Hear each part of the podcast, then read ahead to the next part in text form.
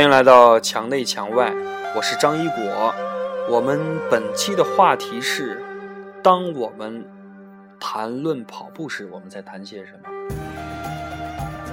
细心的朋友一定会说：“哎，这个我们本期的这个主题呢，和第一期、第二期的这个标题非常的像啊。我们第一期是当我们谈论摄影时，我们在谈些什么？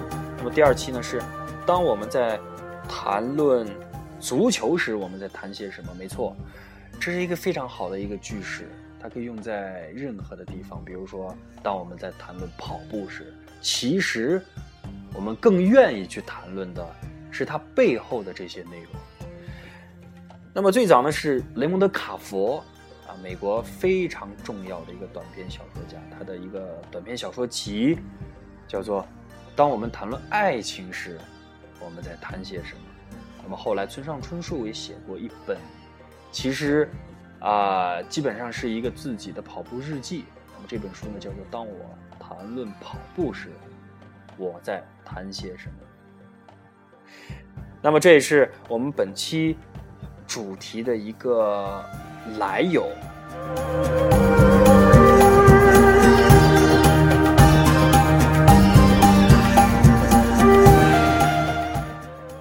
所以啊，在日常生活当中，我们经常会遇到这样的一个情况，就是表面上我们是在说这件事儿，其实我们更愿意说的是它背后的更深层次的这些含义。那么，其实今天呢，我们要聊的就是跑步啊，没有别的。那么，首先我要跟大家分享的是我自己为什么会成为一个非常痴迷的跑步爱好者。呃，其实我不，我是一个不喜欢运动的人。我我其实是一个挺无聊的人，我也没有太多的兴趣爱好。除了刚刚我说到的这本书以外，另外一个一直支撑着我可以跑下去的一个原因呢，是在两千零九年的一个秋天。我到现在还记得那天很冷，然后还下着雨，很多人呢穿着很厚的衣服。缩着脖子走在街上，就好像一秒钟都不愿意在这个寒冷的街上多待。其实也包括我自己。但是就在这个时候，我看到了一个外国人，他穿着短袖短裤迎面跑来。我当时心里非常的震撼，我就在想，是什么样的一个内心会使得一个人可以不去畏惧这个寒冷？去跑在街上，他的他的内心该有多么的充满热情，多么的充满激情。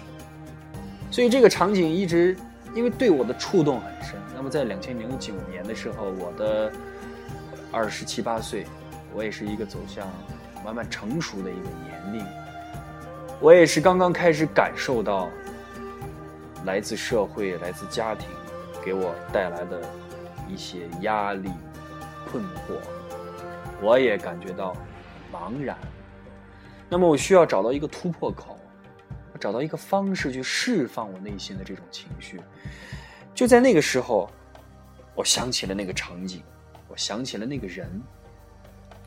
所以呢，我穿上跑鞋，跑下楼，我跑在繁华的这个街道。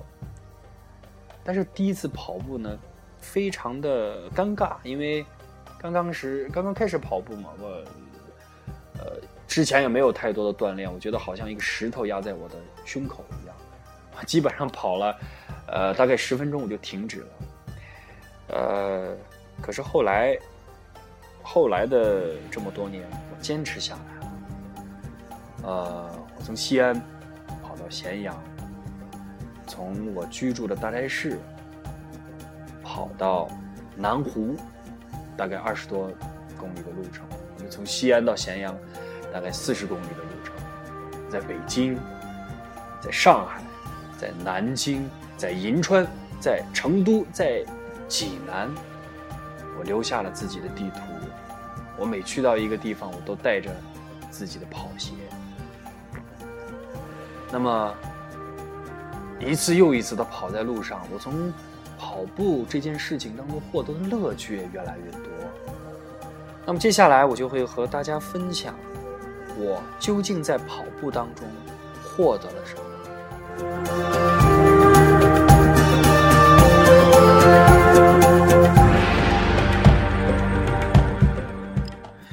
用我的一个朋友曾经说过的一句话说：“呃，其实跑步是从体悟到心悟的一个过程。”呃，这句话听起来其实挺玄的，但是当我们静下心来去思考的时候，有很多事情都是这样的。比如说书法，比如说针灸，啊，又或者说。其实很多时候，当我们去专注的时候，我们可以获得你之前感受不到的那种力量。跑步是一样，跑步是一个非常枯燥的一件事情，但是因为它非常的简单，它可能是最简单的一种运动。你只需要把一只脚放在另一只一只脚的前面就可以，它不需要任何的技巧，完全没有技巧。跑步也是所有运动当中最古老的一个运动，那么我获得了什么呢？我怎么可能在这么枯燥的一个运动当中，这个行为当中，去获得我的刚刚那个朋友说到的说到的那个，可以可以体悟到自己的内心呢？那接下来我就是要和大家分享一个我自己啊。应该是从，应该是在两千零九年，我从西安到咸阳那个四十公里路程的一个感悟。我大概在跑到二十多公里的时候，呃，我的身体已经不支持我了，他已经拒绝去跑步了，因为包括你自己的呃摄氧能力，包括你的这个体能，其实已经到一个极限了。那么再往后面呢？我自己听着自己的脚步声越来越沉重，我的呼吸可能已经不像我在跑到十公里那个状态那样的均匀。我感受到自己真的是已经想停下来了，非常非常的疲疲倦。可是那个时候，我就可以体验到一个我们经常说到的一句话，叫意志力。什么是意志力？我以前没有体会过，可是那一天我体会到。当一个意志力可以支撑到你的时候，它的力量是巨大的，在你和你的目标之前没有任何的杂杂质，这种专注带给你无穷的力量。所以，这是我从跑步当中获得的。那另外呢，我大多数跑在路上的时候，实际上都是我自己非常熟悉的这些路，我每天上班下班、生活当中走过的。这些路，因为他们太熟悉了，所以你不会在乎他们。可是，当有一天你穿上跑鞋，以一个跑者的身份，你跑在这条路上的时候，你会发现这条路变了，这个城市也变了，你自己也变了，你会发现你与众不同了。这个，可能就是跑步带给我的。当我跑在我非常熟悉的这条路上的时候。我似乎看到了，我一次又一次我上班下班的这些情景。